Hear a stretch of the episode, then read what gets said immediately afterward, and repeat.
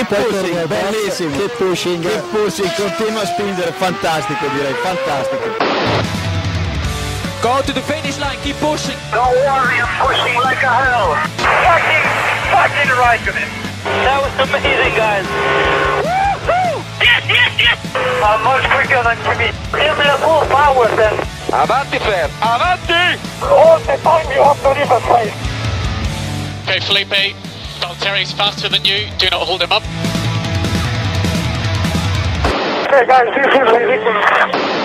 Hola a todos y bienvenidos al episodio 212 de Keep Pushing Podcast, este programa en el que vamos a hacer otro capítulo más del especial sobre Fernando Alonso. En esta ocasión vamos a hablar de esos cuatro años en McLaren Honda, de ese regreso a, a McLaren después de su, de su paso por Ferrari y Renault.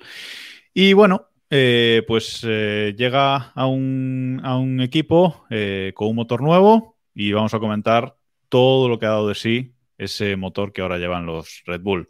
Estamos por aquí los habituales, sin Samuel. Buenas noches, Héctor, Diego, Iván, David. Buenas noches. Hola.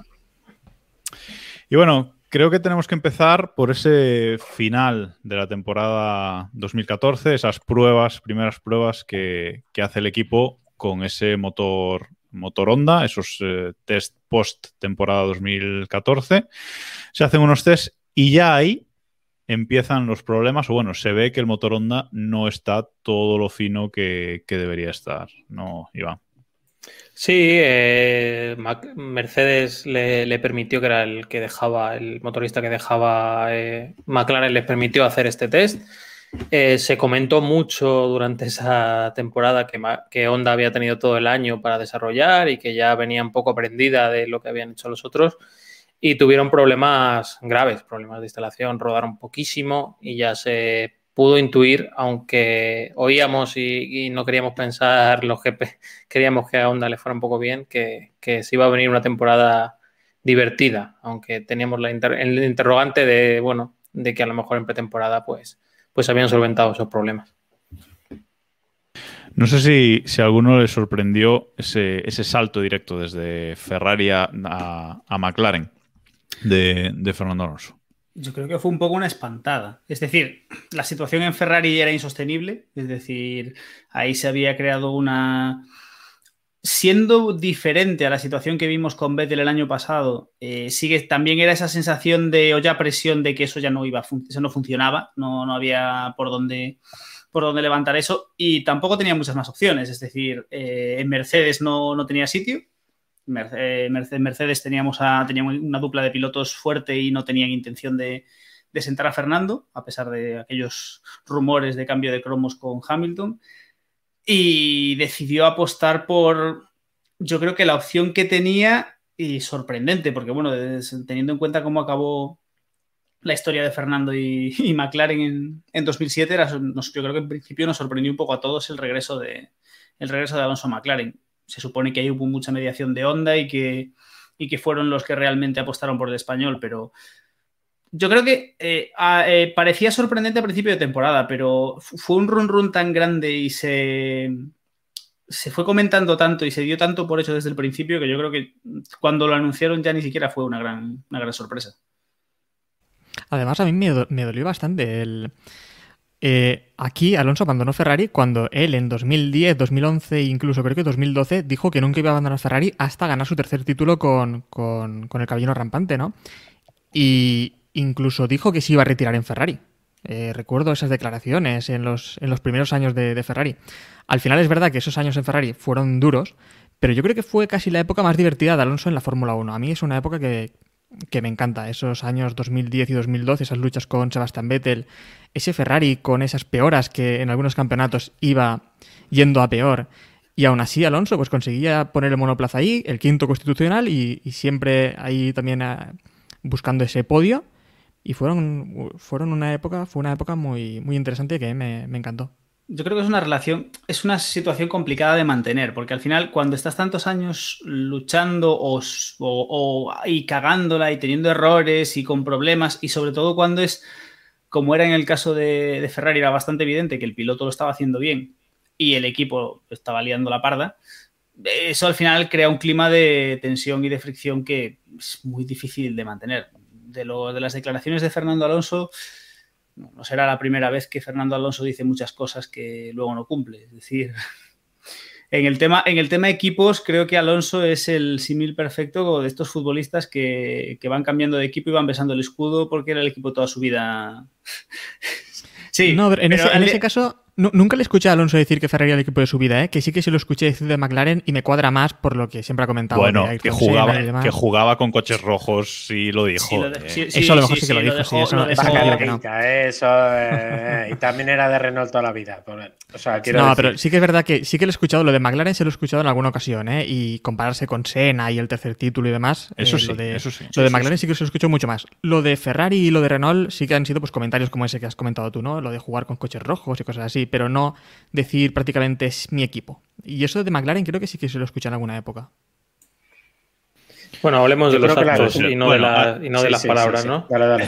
Exacto. Eh, te veíamos una, veíamos una, una, imagen en el directo de Twitch de ese regreso a McLaren, esa recuperación de esa relación con, con Ron Dennis. Eh, que nunca no fue sé, tal. Que, ¿Cómo? No, no, eh, esta foto, a ver, esta foto siempre quedó muy bien y tal, yeah. pero hay que recordar en qué momento estaba aquí Ron Dennis, que ya estaba de, de, prácticamente de retirada. De hecho, una de las, digamos, últimas decisiones trascendentes que toma Ron Dennis es el acuerdo con Honda. Y con eso está dicho todo.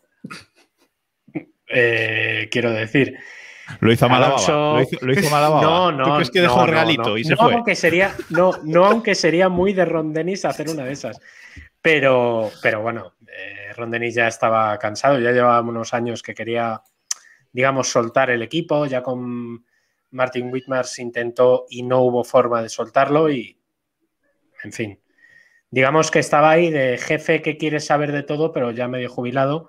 Y yo creo que ya en aquel momento era Eric Boulier el el responsable in situ del, del, equipo y bueno, la relación con Alonso era poco más que firmarle el cheque y, ya, por lo menos el primer año. De hecho, lo, los rumores, que bueno, no sé cuán ciertos o no, era que Alonso todas las negociaciones, todos los contratos y todo este tema lo había gestionado con Honda directamente porque no quería no quería saber mucho de.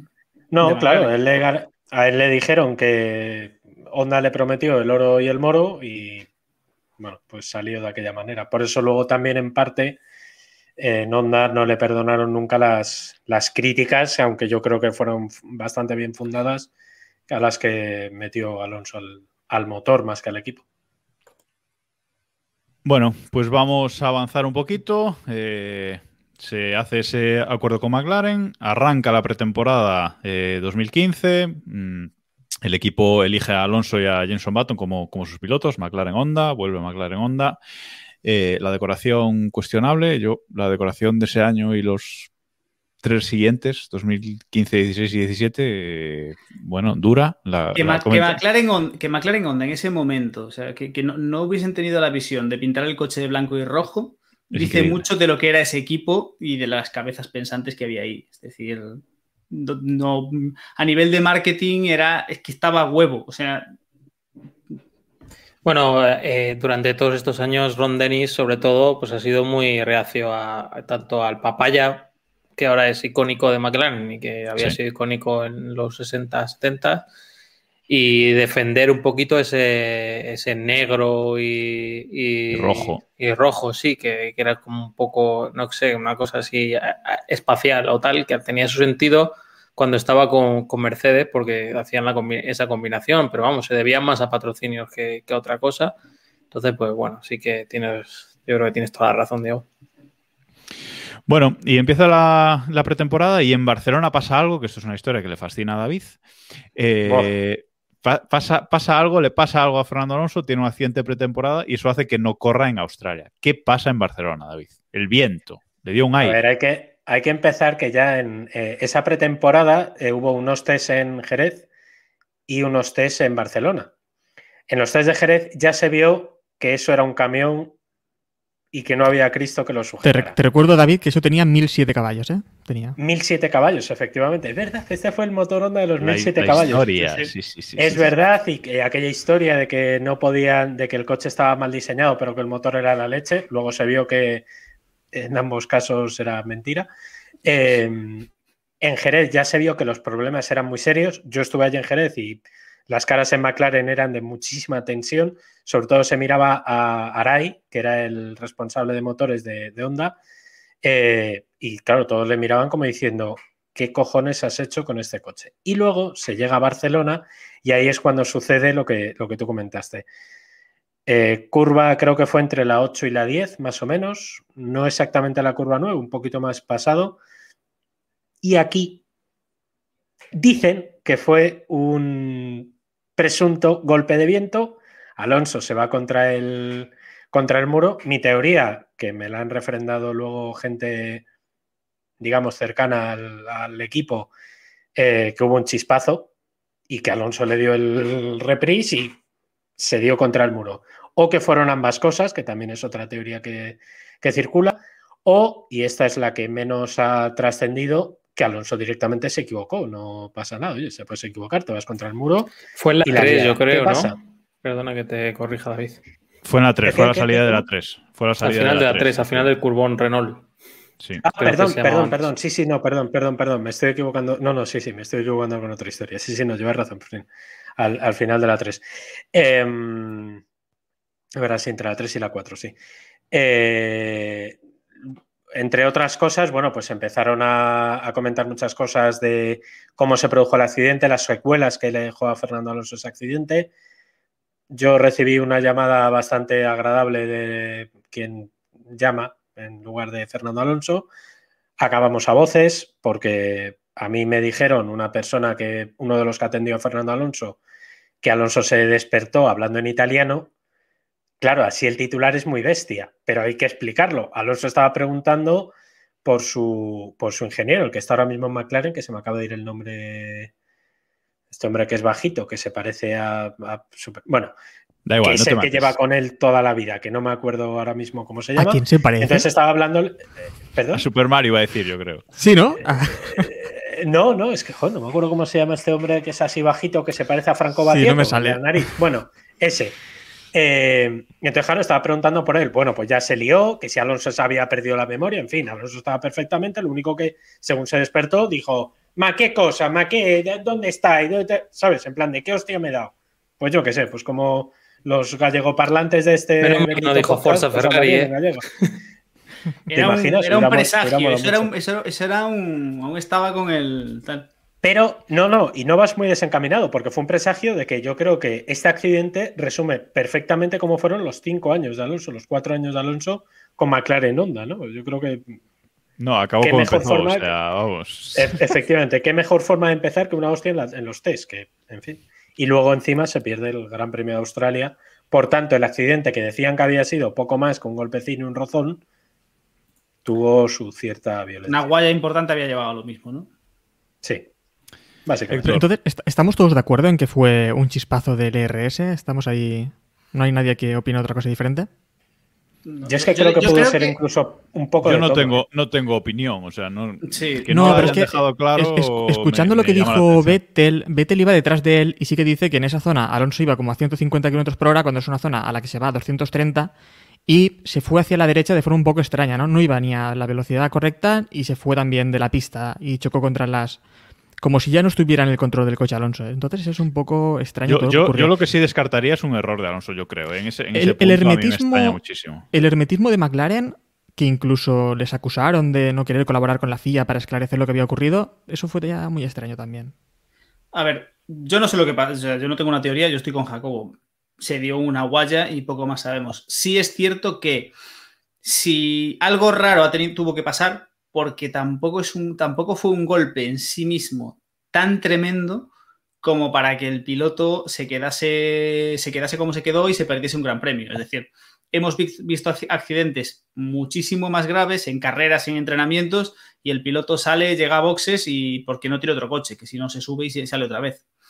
No fue un accidente tan gordo como para que el piloto se perdiese el gran premio teniendo en cuenta el momento en el que fue. O sea, hay algo raro mm, o, o muy mala suerte o algo raro tuvo que pasar, pero tanto así como si fue un chispazo que fue. Sea como fuere, la realidad es que Alonso se pierde el Gran Premio de, de Australia, corre Magnussen en su lugar, perdón, no corre porque no se clasifica, no, no, bueno, no, no empieza la carrera Magnussen, con lo cual ni, ni corre, y arranca una temporada nefasta para, para McLaren. Retiradas eh, de Alonso mm, muchas retiradas, es decir, en el primer gran premio que corre, Malasia ya se retira, dos grandes premios clasificados pero que no, no puntúa, retirada en España, retirada en Mónaco, retirada en Canadá, retirada en, en Austria, eh, cuatro retiradas consecutivas. Y por el medio de eso llegan los primeros puntos de McLaren, un octavo de eh, Jenson Button en, en Mónaco.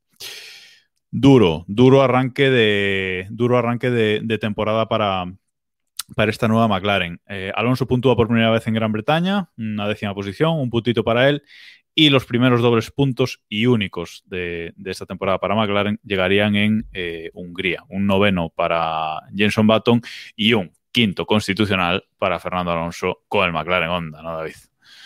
Sí, sí, no, además una, una carrera que ni ellos mismos se querían. De hecho, yo recuerdo que llegamos a, leer, y probablemente incluso yo alguna barra basada escribiría, como que ahora sí, la recuperación ya viene, la remontada se viene y no es. Aquello era un, un hierro. Además, se cambiaron también por el, por el camino en este proceso de abandonos, eh, se rediseñó bastante, de una manera bastante cantosa, el, el monoplaza en sí, o sea, la, la, aerodinámica, el morro se mo modificó radicalmente.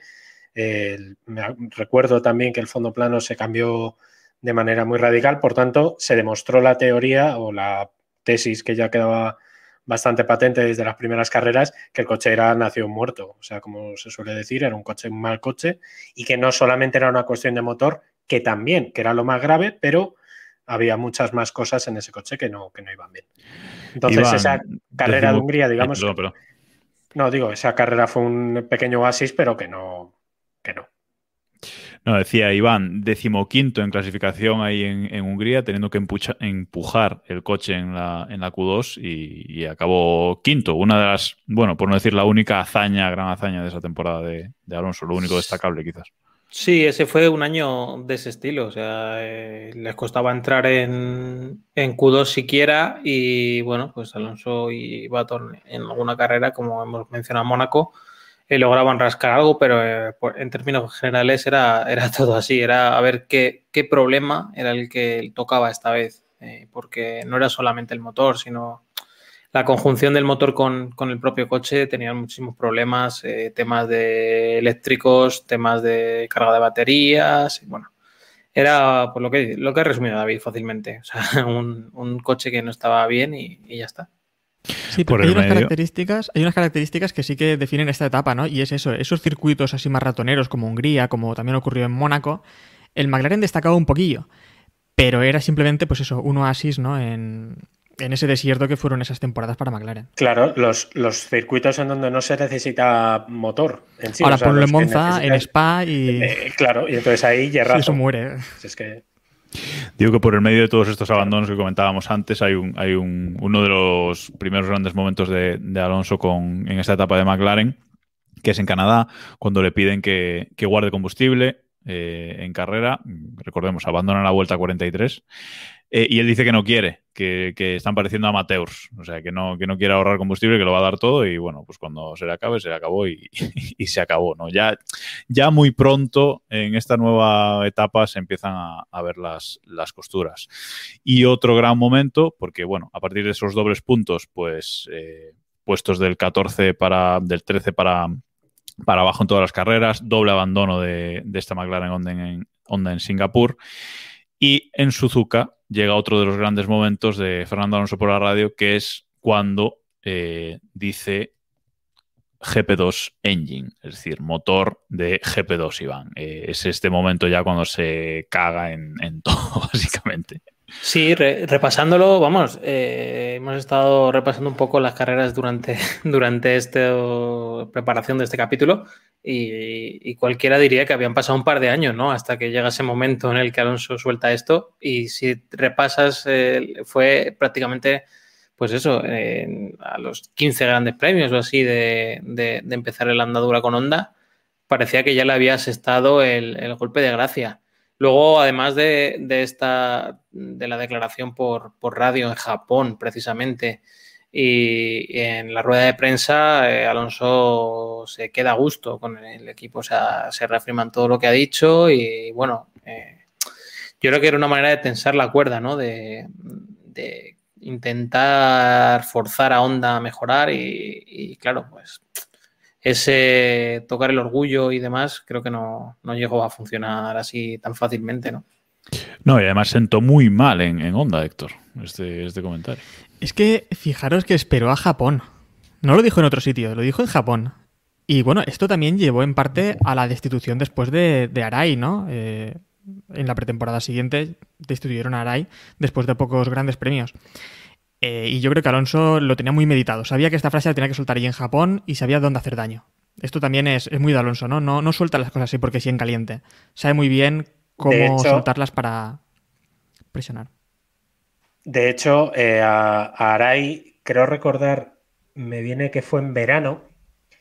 No hablo de cabeza. Eh, creo que ya fue en verano con alguna publicación las típicas Biblias, no sé si fue Autosport, Autosprint o alguna de estas, que ya dijeron que en Honda eh, estaban con la guillotina a punto de, cepillarse a Arai.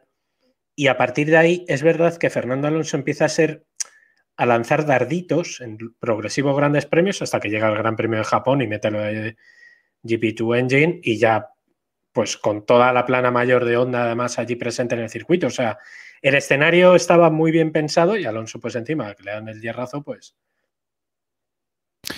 Bueno, una temporada eh, en la que Alonso solo eh, consigue puntuar en, dos grandes premios, cuatro para, para, Jenson Button, pues en la penúltima carrera pues tienen la coñita eh, del podium. Se suben los dos, son dos tipos con mucho humor negro estos dos, y se suben los dos al podio. Estamos viendo la imagen en el directo de, de Twitch, twitch.tv barra F1.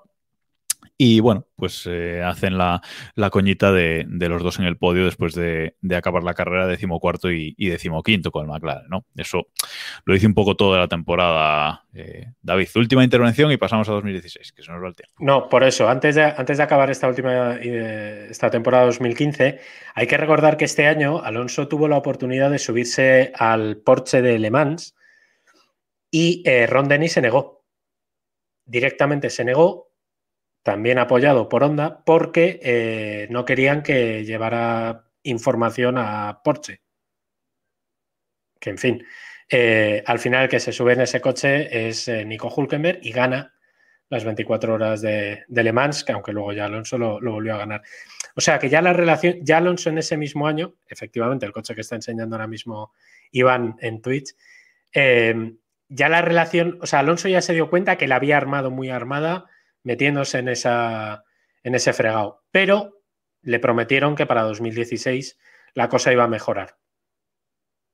Y bueno, pues pasó lo que pasó. Bueno, eh, matemáticamente mejora. Las cosas son así. En 2015, Alonso. una, cosa, Jacob, antes de terminar. Sí, perdón. recordemos también, eh, se llega a hablar de año sabático, ¿no? En este momento, y, en Brasil hay una imagen muy gráfica, que es la de Alonso tumbado en la, en la tumbona después de abandonar en, en Interlagos, ahí tumbado, tomando el sol. Y en este momento pues se habla mucho también de, eso, ¿no? La posible retirada de Alonso o al menos unos años sabáticos porque, hombre, posiblemente la etapa de McLaren iba a ser muy dura.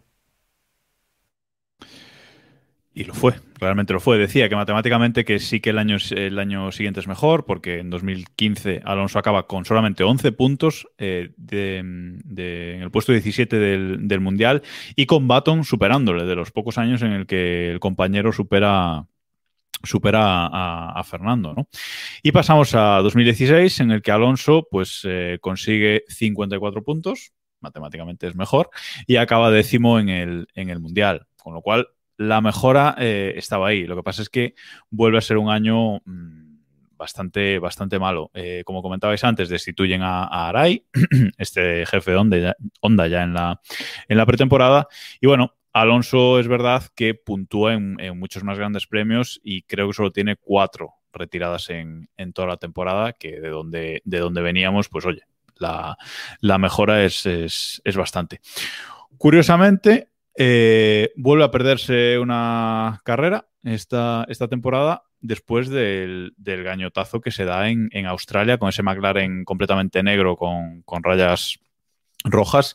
Tiene un accidente espectacular en, en, Australia que le impide luego correr en, en Bahrein. La castaña fue importante, Iván. O oh, Diego, perdón, que te estoy dejando hablar poco hoy.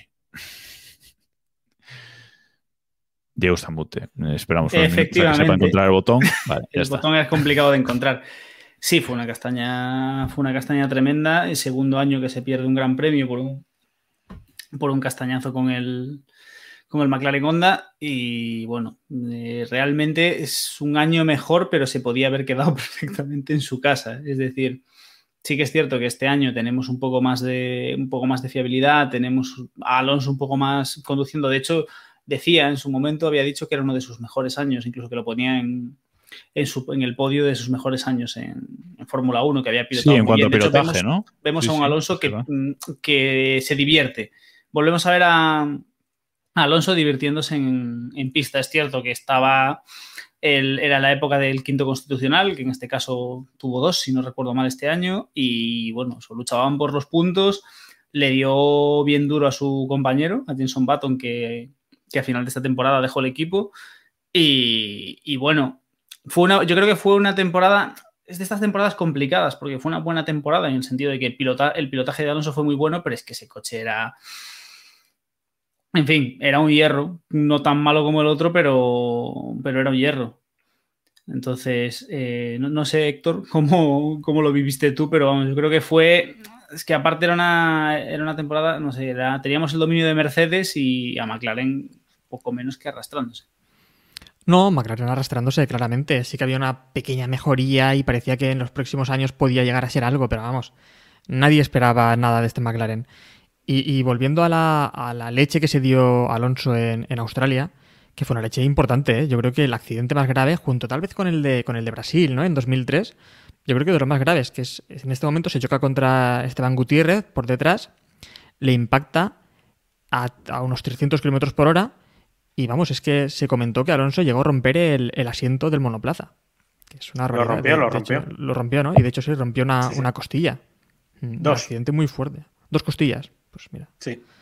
Hmm. La primera fue una, una fisura total y la no, no, recuerdo si era una de las flotantes o de, de, la otra, pero la que le dio problemas fue la que tuvo la, la, rotura total, porque él decía que no le dolía, que no le dolía, pero luego realmente cuando no le estaba mirando el médico, uf, algo de daño hacía, le, ¿no? le costaba. sí, sí, sí. sí y, y, muy sí, graciosa esa imagen también eh, de Alonso leyendo el periódico y, y, leyendo pues esa portada en la que dice el hombre vivo con más suerte del mundo, ¿no? Que es... se salvó por los pelos, ¿no? En ese accidente. Sí, fue, Yo fue creo que este es el accidente más bestia, más bestia que le hemos visto a Alonso, ¿eh? incluso superando aquel de, de El de Brasil 2003 fue muy gordo, sí, pero... Y quizá, quizá el que peores secuelas, o sea, peores consecuencias podía tener, eh, este y quizá el de Spa 2012 que, que se salvó por, por yo qué sé, por, por, Eso, por ahí intervención le, ahí de le, la, sí, sí, la Virgen de Covadonga, porque otra cosa... Hay otro en Austria este año o el año anterior con Raikkonen, que también es muy parecido al de Spa, que también le, sí, se queda enganchado sí. encima del Ferrari que o se le queda, algo así, sí, o al revés. Sí, sí, sí, sí, sí, sí, sí, sí, sí. Es lo que tiene salir atrás, de todas maneras, que sí, si sales en el medio. encuentran muy fácil. Exacto. Bueno, esta temporada hace Alonso hace dos quintos constitucionales, acaba nueve veces en, en los puntos. Hace quinto en, en Mónaco, bajo, bajo la lluvia, y en Estados Unidos. Mónaco, este fue el gran premio, porque este es el año 2016 es cuando gana Rosberg el título. Eh, este fue el gran premio que Rosberg le tocó las pelotas a Hamilton en clasificación, ¿no? Que paró, que aparcó el coche en la subida. ¿Puede ser? Es el año sí. del título de Rosberg, así que es probable. Sí, sí, yo creo que sí, que es, que es este año en que sí, la es probable, sí.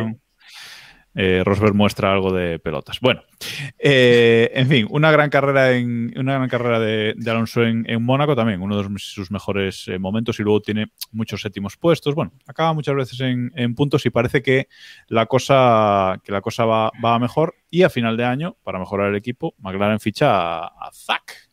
Entonces, bueno, parece que la cosa iba para arriba, ¿no? No, chicos. Iván. Sí, yo creo que sí, ese es el punto de inflexión. Vamos a decir, vamos a hablar, vamos, iba a decir Jesús.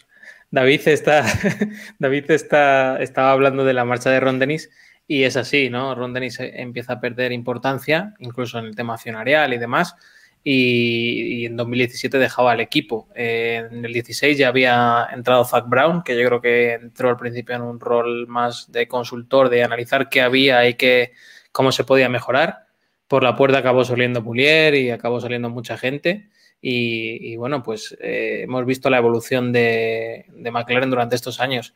Lo bueno para Alonso eh, es que Zach Brown, pues bueno, es un loco de las carreras y no ha puesto ninguna pega a todas las aventuras que Alonso ha querido hacer y que yo creo que en gran parte eh, hicieron que Alonso continuara estos años en, en, McLaren, ¿no? Porque si McLaren se hubiera negado a que Alonso hiciera Alemán o hiciera Indianapolis, a lo mejor lo hubiera dejado, lo hubiera dejado antes.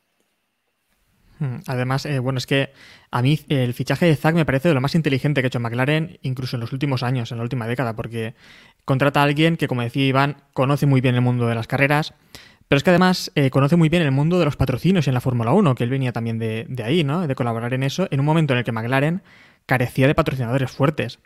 Recordemos, por ejemplo, últimamente que se ha conseguido el patrocinio de eh, British American Tobacco, ¿no? Otra vez con el tema de los vapeadores un patrocinio muy fuerte que de hecho es el principal eh, eh, patrocinador ahora mismo de McLaren.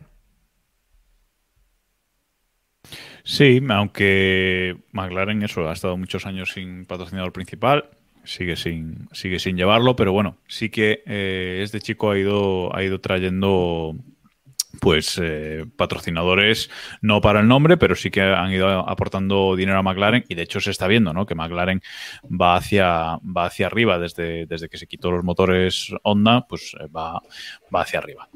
Sí, bueno, de hecho se nota la mano de, Brown y perdona que, te corte y te voy a introducir el, 2017 ya en, en, inicio de temporada, ¿no? Que, McLaren permite a, Amazon o a una productora de Amazon entrar en todo su, su sede y conocer a, todos sus empleados y desarrollar una serie que en principio iba a ser en torno a Stoffel Van Dorn, que es una de las novedades del año, que entra en, sustitución de, de, Jenson Button tras ganar la, la Fórmula 2, o creo que era Fórmula 2 ya, o si no GP2 y permite, bueno, pues la entrada de, de, Amazon para grabar ese Grand Prix Diver, que en principio iba a ser la historia de, de Van el posible camino de Hamilton 2, si hubiera eh, cuadrado con las expectativas de muchos, pero se torna en una, la historia de drama que, bueno, que no sé quién me quiere contar, pero vamos, el, drama de la pretemporada y, y de las, los cambios que hubo en Honda, que fueron a peor. David, decías que sí con la cabeza. No, es que la, decisión que se, las decisiones que se empiezan a tomar en, aquel momento empezaron a ser, eh, digamos que lamentables. Eh, Hasegawa, que era el nuevo responsable de, motores, eh, sale regular la idea de la filosofía que quería meter en el, en el motor Honda, y entonces 2017 empieza a ser otro año más un desastre de, coche. Eh, básicamente, la idea era un motor, un 6.0, que se llama, un, motor, ahí estamos viendo en el, directo de Twitch a Hasegawa, que como le veis es un hombre muy feliz, es un hombre que es la alegría de la huerta, el mag alegre de Japón. Eh, y en fin, no, no salió bien. El, el 6.0, que era una idea que luego con los años sí que salió bien, pero Honda la, implementó muy mal. ¿Qué pasó?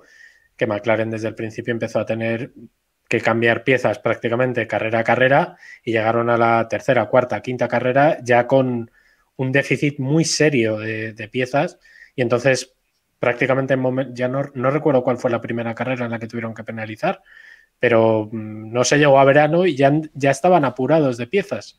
Entonces eh, está claro que ahí Honda falló y eso fue ya determinante para que empezaran las negociaciones. Creo recordar que la primera reunión se hizo en España, en Barcelona, durante el Gran Premio, para ver cómo se podía romper el contrato leonino y absolutamente draconiano que había hecho Ron Dennis con, con Honda.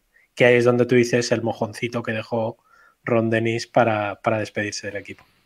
Claro, es que eso es el regalito, ¿no? Le quedó ahí, dice, mira, este contrato, si va bien, perfecto. Ahora, como vaya mal, os vais a. Sí, vamos, sí, sí, vais a hundir, pero, pero con todo, ¿no? Yo, eh, hablábamos al principio del- de si nos esperábamos el fichaje de, de Alonso por, por McLaren en- hace un par de temporadas y demás, pero ¿vosotros os esperabais que Honda se la liase tan, tantísimo? Que la- es decir, cuando con este regreso de Honda y demás, ¿os esperabais que fuese tan lamentable?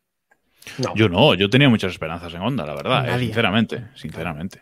Nadie se esperaba esta A ver, Iván, danos un golpe de realidad. Siempre no- tú eres el que nos da el golpe de realidad en estos casos. Hay un artículo por ahí en, la que- en el que decía que iba a ser difícil, hombre.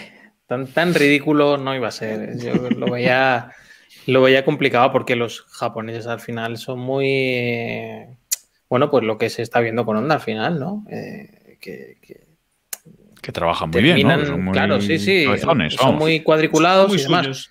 El gran problema de, de McLaren, y vamos a andar un poco en el fondo y huyendo un poco de seguir tan en la línea temporal, es que trajeron a gente totalmente inexperta a trabajar en el equipo de Fórmula 1. Trajeron a Correcto. gente, a, a ingenieros japoneses que tendrían mucho talento, eh, jóvenes, no, no discuto el talento que tengan, pero llegaron a, a Woking, eh, Reino Unido, sabemos que los ingleses no son los más acogedores del mundo.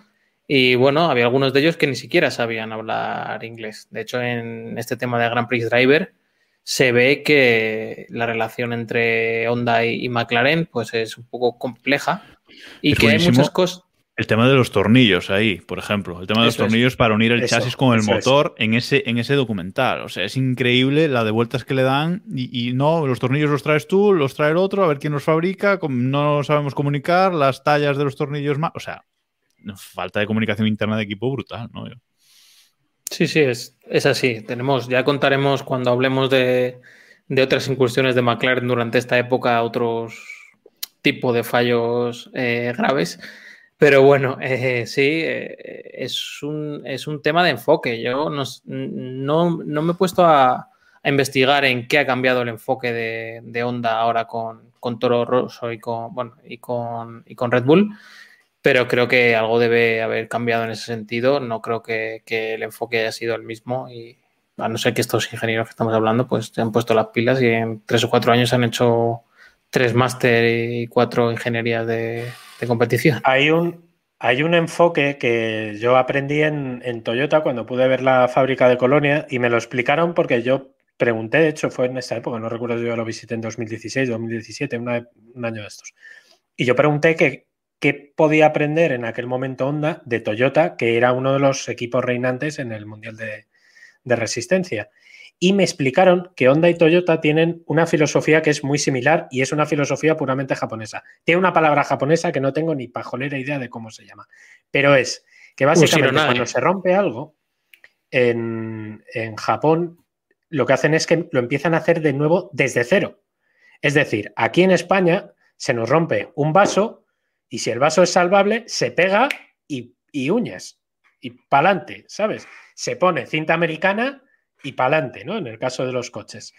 En Japón no. En Japón cuando se rompe algo tienen que ir hasta la raíz del coche a ver qué pasa. Claro, esto lo que hace un equipo de carreras como es el, el, el- el equipo McLaren es algo absolutamente contraproducente. Se te rompe el ERS y tienes que estar mirando hasta el último, no sé, hasta el último tornillo.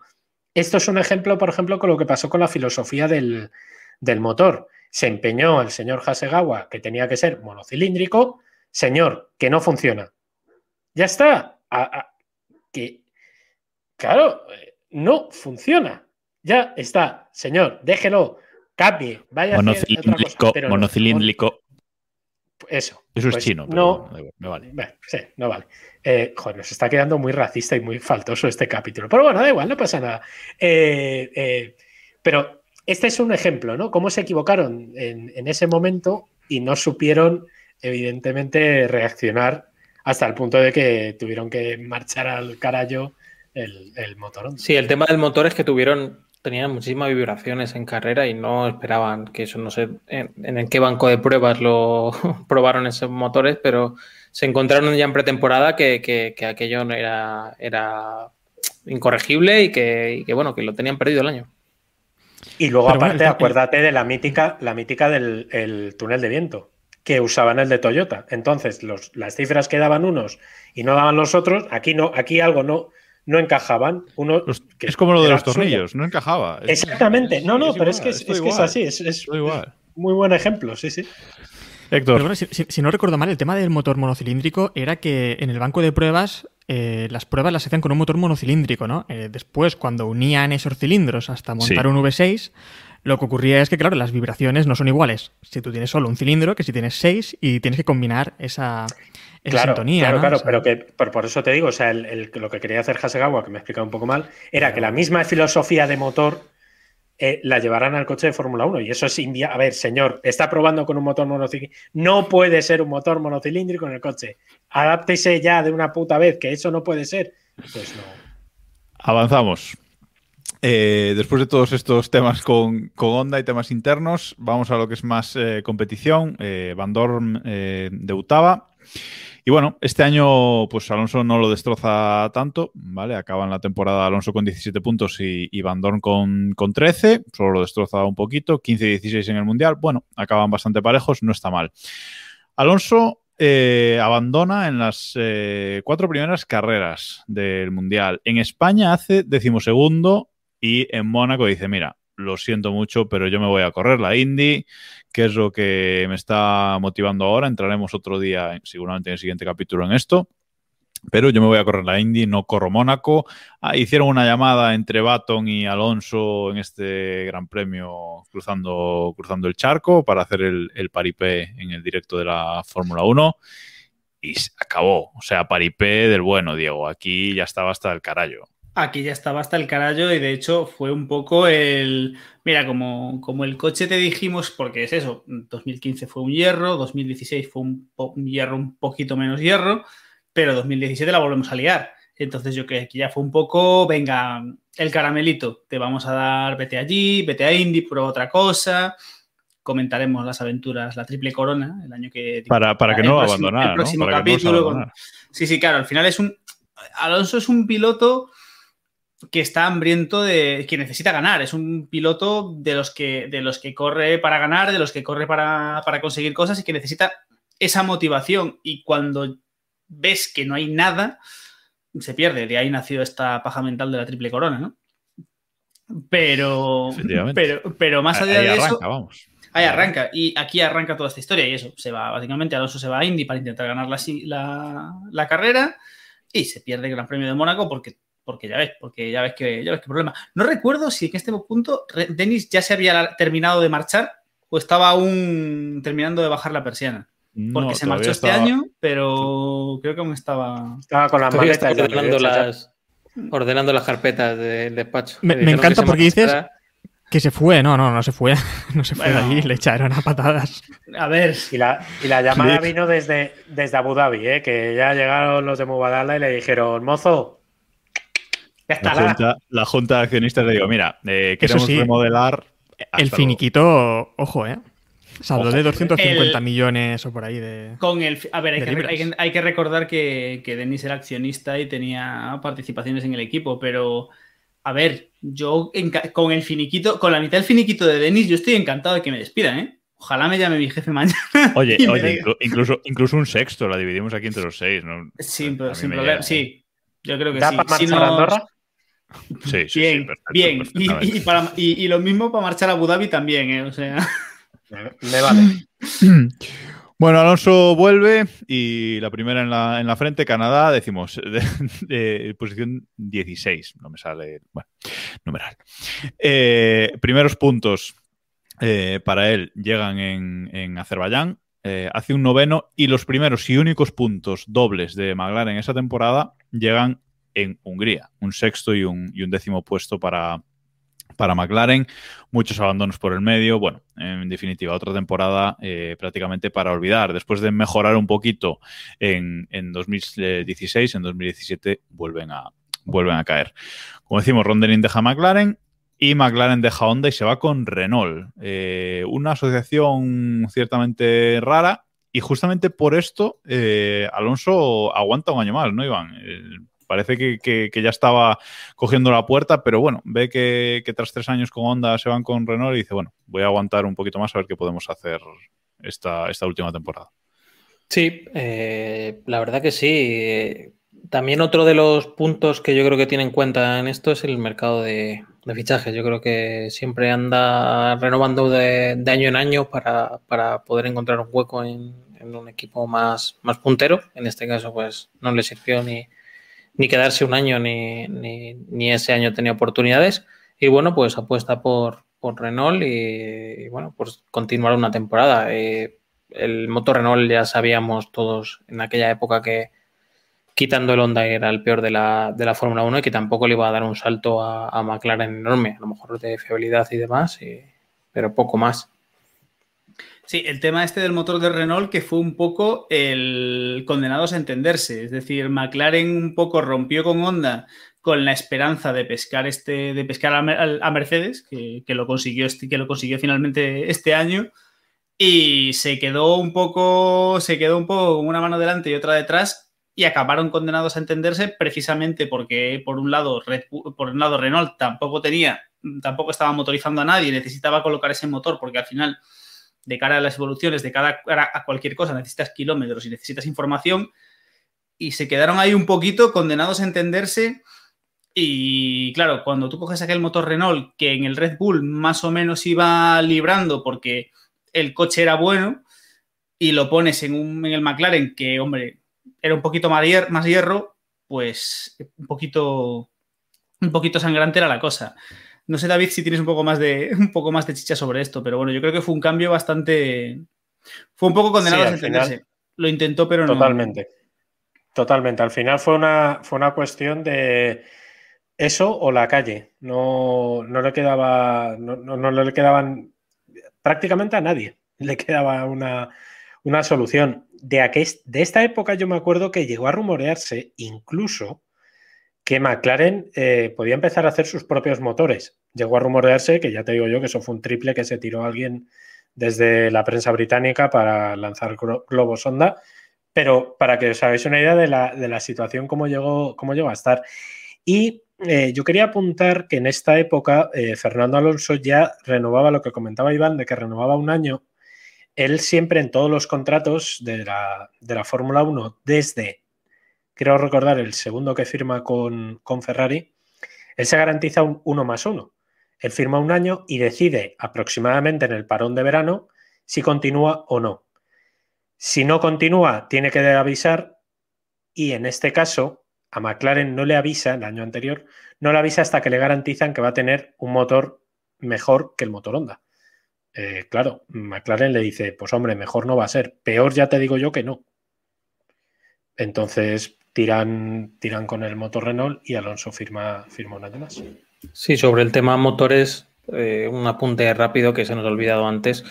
Eh, Honda intenta motorizar a otro equipo, de hecho se, habla muchísimo de que, de que Sauber es ese equipo, incluso no sé si llega a anunciar oficialmente, pero a los dos meses o así Sauber se echa atrás y termina yéndose a Ferrari.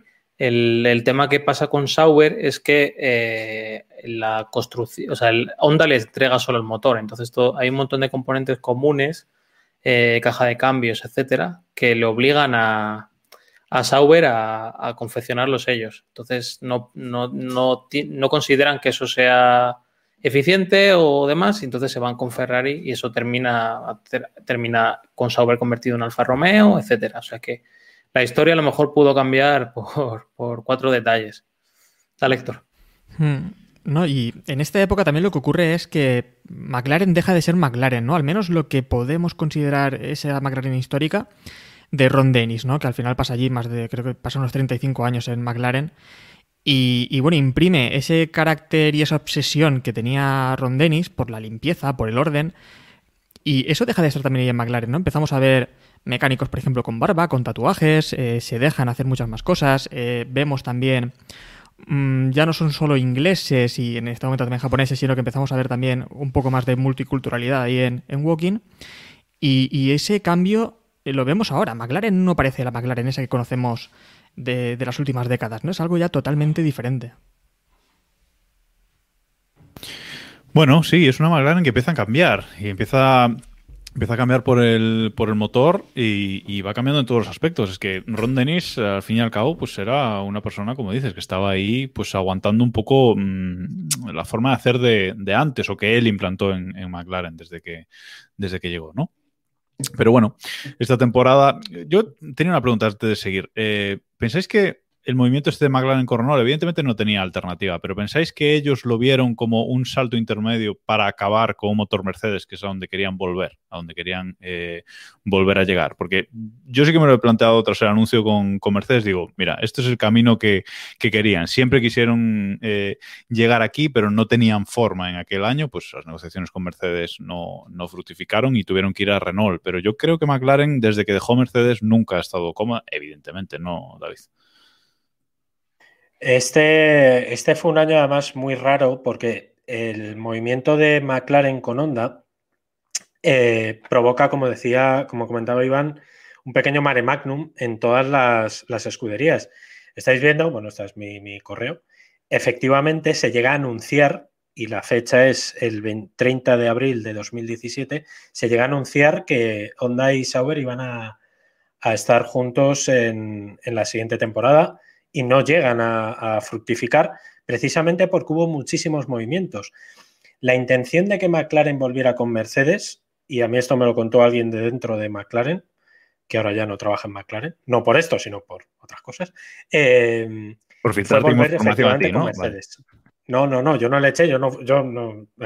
Eh, eh, pero fue efectivamente volver con Mercedes. Esto fue una negociación que llevó en persona Zach Brown, porque fue una de sus intenciones desde el principio. Dijo, si no nos ha funcionado Honda, si no vamos a poder volver, vamos a volver con, con, un equipo que sabemos o con una gente que sabemos que funcionan bien.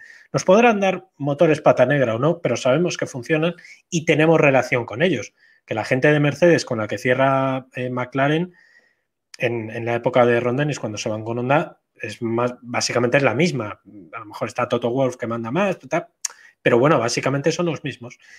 Pero había muchos contratos que romper. La opción de Renault se le, presentó como más factible y sobre todo más barata. Y entonces, eh, bueno, pues decidieron, decidieron irse con ellos, como tú decías, como un mal menor. Y a la postre fue un mal menor que les ha salido medio bien.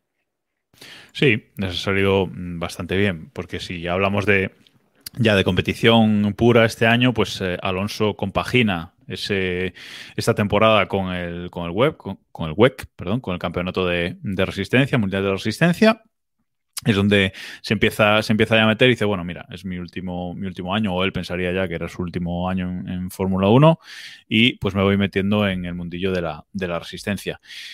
Y aún así, eh, compaginando, pues le va muy bien. Arranca muy bien la temporada con un quinto constitucional en, Austria, en Austria, en Australia, perdón, eh, y puntúa en las cinco primeras carreras, séptimo, octavo, puntúa en las cinco primeras carreras, eh, muy bien por su, por su parte. Y luego sí, luego llegan dos retiradas eh, consecutivas en Mónaco, Canadá, bueno, tres, Mónaco, Canadá y, Francia, realmente, ¿no? Pero bueno, ese, ese, primer, ese primer arranque, ya en Australia, pues Alonso con ese quinto eh, dice por radio, now we can fight, ¿no? Ahora podemos luchar, ¿no? Ahora tenemos un motor que nos permite darlo todo, Héctor, un motor que, nos permite por lo menos competir. Sí, yo creo que Alonso esperó esta temporada para ver qué ocurría con este motor Renault, ver a ver si, si daban un paso adelante, si podían al menos luchar por podios o hacer algo.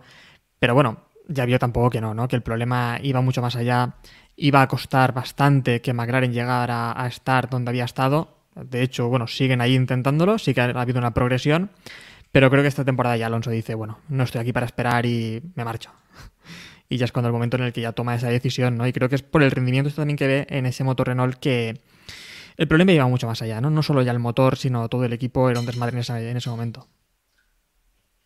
Y llega el papaya, por fin, a McLaren. Eh, dan el paso, dan el paso a pintar el coche de, naranja, Diego. Por fin, algo que esperábamos desde hacía mucho tiempo y además un naranja combinado con azul bastante bien para, para arrancar con este color. Sí, yo creo que es un, es un cambio, es una forma de, romper y de, de, evidenciar que esto es otra McLaren. Eh, están buscando volver a las volver a los orígenes o volver a una imagen reconocible, cosa que no tenían, es decir, el coche negro en medio de una parrilla de coches negros no tenía nada y lo mejor que podían hacer era volver al color clásico, entre comillas, de McLaren. Y volvieron al papaya, volvieron al naranja, que siguen utilizando a día de hoy, esa combinación de naranja y azul.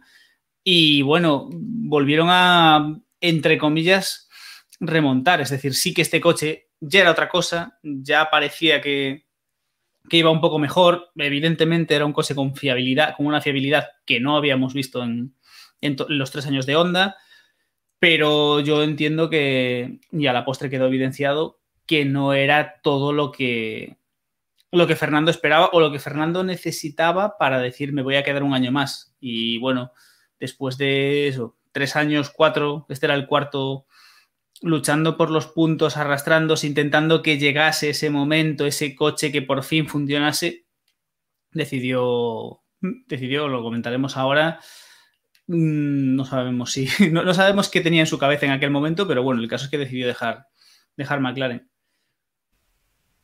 Hay una anécdota, Héctor, que quiero, creo que quieres comentar. Mm. Sí, la anécdota de las chocolatinas, ¿no? En esta época también. Hablábamos del desmadre que fue McLaren en esa época. Eh, aún quedaban más cambios por hacer.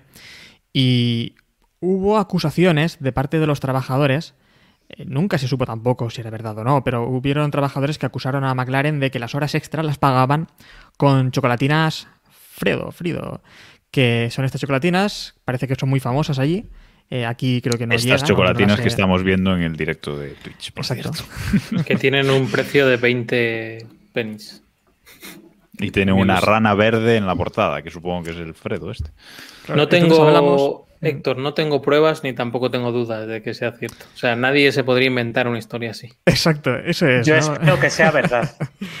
Esperamos todos que sea verdad porque nos gustaría. es, lo, más bonito que. Aparte, lo único triste es que esto no ocurriese en tiempos. O sea, esto le pegaba a Ron Dennis, ¿sabes? O a Bernie. O sea, era algo muy. Bueno, es que parece que venía de. Parece que venía de atrás, ¿eh? Y bueno, estas acusaciones y algunas cosas más parece que también llevó un poco una reestructuración en el equipo y algunos cambios, sobre todo, pues eso, en, prácticas sociales. Y parece que eso, pues, lo vemos ahora, ¿no? Los, los trabajadores de McLaren eh, los ves y no es lo de las temporadas anteriores. Sí, no, el equipo ha cambiado radicalmente. Es decir, eh, de ser el equipo lo que decíamos antes, el equipo más serio, el equipo más cuadriculado, totalmente inglés, británico. Hermético también. Se han abierto, lo veíamos en temporadas pasadas con Sainz y, Norris, con todas las. con esa actitud distendida, con bromas, con juegos en redes sociales. Es otra escudería totalmente. Es decir, yo creo que realmente fue un, fue un cambio radical que vino que, y que además el hecho de que viniese paralelo al cambio de resultados que hemos vivido estos años les ha servido un poco para, reafirmarse y para, potenciar esta imagen que, sin duda es un que sin duda es una es, algo bueno para la escudería y para, y para la Fórmula 1, porque al final que McLaren un histórico vuelva a recuperarse siempre es, siempre es importante. Y bueno, con esto llegamos a agosto de 2018 y Fernando Alonso dice que, que vale, que muy bien, que Renault, que lo que tú quieras, pero que, que chao pescado. Sí, anuncia su retirada a, mitad de año, tras una primera mitad de, temporada bastante buena. Y tras este anuncio, la verdad es que eh, no lo pasa bien, ¿no? Porque, por ejemplo, el, tramo final de, temporada tiene seis carreras en las que no puntúa ninguna de las seis, eh, dos retiradas. Bueno, es un, final eh, agridulce. Eso sí, acaba la temporada con 50 puntos, décimo primero en el Mundial, justo por detrás de, de Carlos Sainz, eh, McLaren acaba en sexta posición, la misma posición que había acabado en, 2016, cuando decíamos que empezaba a resurgir. Este parecía un segundo resurgimiento que realmente ha sido, ha sido el bueno. Y tenemos que comentar también, eh, bueno, lo comento después. Primero vamos con, esa imagen que estamos viendo en, el directo de Twitch, que es eh, Fernando Alonso encima de su McLaren en el Gran Premio de Abu Dhabi después de, de terminar décimo primero esa carrera despidiéndose de los fans, despidiéndose de la, de la Fórmula 1. No sabíamos si definitivamente o durante una pequeña temporada, menos mal que, ha vuelto. Y muy emocionante ese final, con trompos eh, en la recta de meta de Fernando Alonso, Lewis Hamilton y creo que era Sebastián Vettel. Había un tercer coche, pero no me acuerdo si era un Ferrari. Sí, si había un trompo, Si había un trompo, seguramente sería Vettel. Qué gratuito. Qué gratuito, qué Entonces, bueno, gratuita. Una, una despedida de, de Hamilton y, y Vettel, dos campeones del mundo, pues custodiando a, a Fernando en el centro con ese McLaren eh, naranja, despidiéndose de la, de la Fórmula 1. No sé si aquí yo pensaba que definitivamente, la verdad, en ese momento, ¿eh? no sé si vosotros ve- creíais que, que volvería. Hombre, yo creo que Alonso siempre dijo un hasta luego, pero es que hay tantos que dijeron un hasta luego, ¿no? Hakkinen en su momento era un hasta luego, er, eh, Baton eh, fue un hasta luego también. Eh, y bueno, ahora se dice que Vettel debería tomarse un año sabático, que si Vettel o el que sea se toma un año sabático, pues sabemos cómo, cómo terminará seguramente. Bueno, no ha sido así, bueno, lo vamos a disfrutar. Eh, yo creo que ninguno somos optimistas para pensar que va a llegar a ese tercer título, pero bueno, yo creo que pues algo nos divertiremos, ¿no? Durante Bueno, bueno, el año que viene veremos. El año que viene veremos qué, qué pasa. Y, y ya acabar simplemente comentando eh, que este, aquí, sí que es el año en el que acaba Fernando Alonso su carrera en la Fórmula 1 momentáneamente y también acaba con la de Stoffel Van Dorn, porque este año sí que lo destroza eh, absolutamente. Eh, recordemos que Alonso acaba décimo primero, Van Dorn acaba décimo sexto, Alonso 50 puntos, Van Dorn 12. Eh, Van Dorn puntúa solamente en cuatro carreras y no pasa del octavo puesto. Aquí sí que le da sopas con ondas David a, a Van Dorn y, aquí acaba realmente la carrera de, de Stoffel, ¿no? Porque al año siguiente, pues McLaren toma decisiones. Es que además no, no le da opción ni en carrera ni en, ni en clasificación. Creo recordar que en clasificación le gana todas y en carrera, pues los puntos ya los has, los has comentado tú.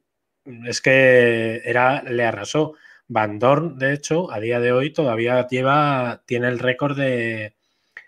Creo recordar que es el récord de diferencia de puntos con el segundo, de la GP2.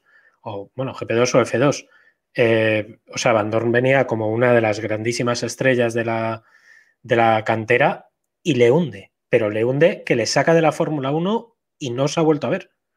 Ni, ni siquiera, de hecho, el año pasado, 2020, cuando vimos el positivo de, de Lewis Hamilton, es que ni le llaman a él, estando allí. O sea, le hacen volar hasta allí y le dicen, "Mm, gracias por haber venido. Mira, te dejamos esta silla para que veas la carrera en primera fila. O sea, la humillación a la que le somete Fernando Alonso, que eso es una cosa que todos los compañeros de Alonso ya deberían saber o a Van Dorn le tenían que haber avisado de que tener a Alonso al lado es, es, es duro. Porque Alonso se toma muy en serio lo de que el primer rival es el compañero y, y le, arrasó, o sea, le humilló. Yo creo que es la mayor humillación que yo he visto a un compañero de equipo desde, no sé, es que ni siquiera las de Schumacher a Barrichello, por Barrichello todavía alguna ganaba, pero esto... Sí, a ver, de, de hecho McLaren al año siguiente no le da opción, fichan a Norris y a Sainz y de hecho Van Dorn no es piloto probador ni siquiera de ningún equipo, ni de McLaren, ni de Mercedes, ni de ningún equipo, es decir, lo echa completamente de la, de la Fórmula 1. Bueno, Sí, el este último año, primer año de, de Renault, ya está Norris de tercer piloto bastante presente, haciendo algunos test y demás, y yo creo que ya tenían en la cabeza, bueno, usarle en cualquier lado. Sí, creo que sí, sabían que también sabían que Alonso se iba, o sea que vamos, tenían. Pero es que además, Claro. es que Van Dorn era, no sé lo que opináis, pero yo creo que era un gran piloto. Venía, bueno, al menos Sí, no era un piloto a priori que sabía... sí. A priori era un gran piloto. No era un piloto como Verstappen que se saltó etapas, sino que fue un piloto que tal vez llegó un poco tarde. Bueno, llegó normal, la verdad. Llegó normal a la Fórmula 1. Llegó a la edad que se debe llegar, creo. Pasó por todas las etapas y en todas las competiciones en las que estuvo eh, logró grandes resultados y las ganó, y incluido ese triunfo en GP2, que es el que le lleva a McLaren. Y la cosa no acabó muy bien, pero la verdad es que yo creo que Van Dorn podría demostrar mucho más en la Fórmula 1. Una mala, mala suerte, yo creo. Es dar con un, con un piloto como, con un compañero como Alonso, que es una bestia, en un coche muy complicado, porque no es lo mismo, es eso, no es lo mismo sentarte en el Mercedes. O sea, si Van Dorn se hubiese sentado en el Mercedes con Alonso, pues tendríamos lo de Bodas y, y Hamilton, que sí, que Hamilton le humilla, pero bueno, pero se va arrastrando. Pero claro, con un coche tan complicado, donde cada punto hay que lucharlo, hay que rascarlo, tener a un tío como Alonso, que es una bestia, que aún por encima se las sabe todas, que tiene experiencia, es muy complicado. Y sí, realmente es un, un tanto injusto, quizás que no haya tenido otra, otra oportunidad, ¿no? De hecho, ahí tuvimos a Magnussen, que también eh, no dio la talla en McLaren y pudo estar corriendo en Haas durante varias temporadas. Hemos tenido otros pilotos que. Sergio Pérez, de hecho, el propio Pérez lo tenemos, que estuvo en, estuvo en McLaren, salió escaldado y ha ido dando tumbos por el, por el paddock y ha acabado este año en Red Bull. Pero bueno, Van Dorn, por lo que sea, no, no consiguió esa segunda oportunidad y vamos, a estas alturas dudo mucho que vaya, que vaya a conseguirla. Sí, parece, parece difícil. Bueno, hasta aquí, hasta aquí por hoy, hasta aquí este quinto capítulo, creo, eh, especial de sobre Fernando Alonso. Eh, cerramos, por, cerramos por hoy. El próximo capítulo especial eh, hablaremos de esa etapa fuera de la Fórmula 1, de esas otras cosas que ha hecho Alonso hasta, hasta su regreso, que han sido muchas y, y muy interesantes en distintas categorías, prometemos que el, resto también hablaremos, no solo Sánchez de Castro, ¿vale?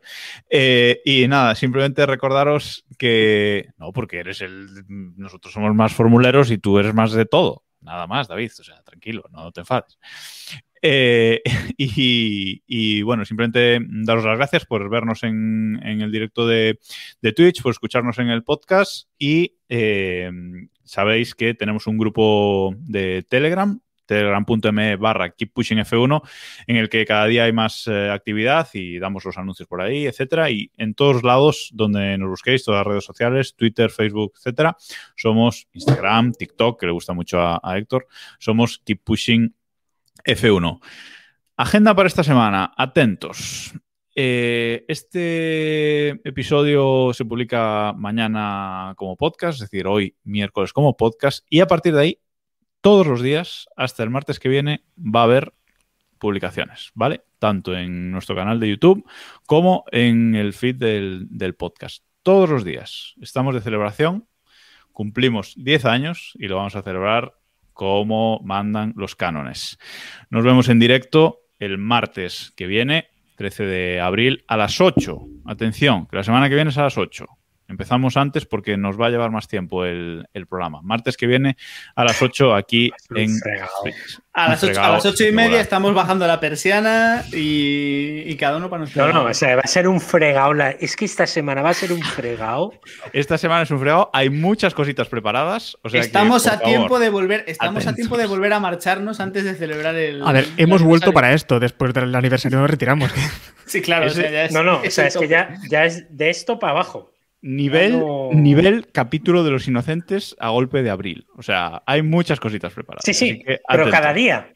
Cada día, cada día. o sea, No, no, y no estamos de coña. Todos los días va a haber programa esta semana a partir de, de mañana o hoy miércoles, ¿vale? Ojo, ojo que tenemos hashtag para esta celebración. hashtag 10 años Keep Pushing F1. Todo va a ir con ese hashtag. Así que nada más. Gracias, chicos.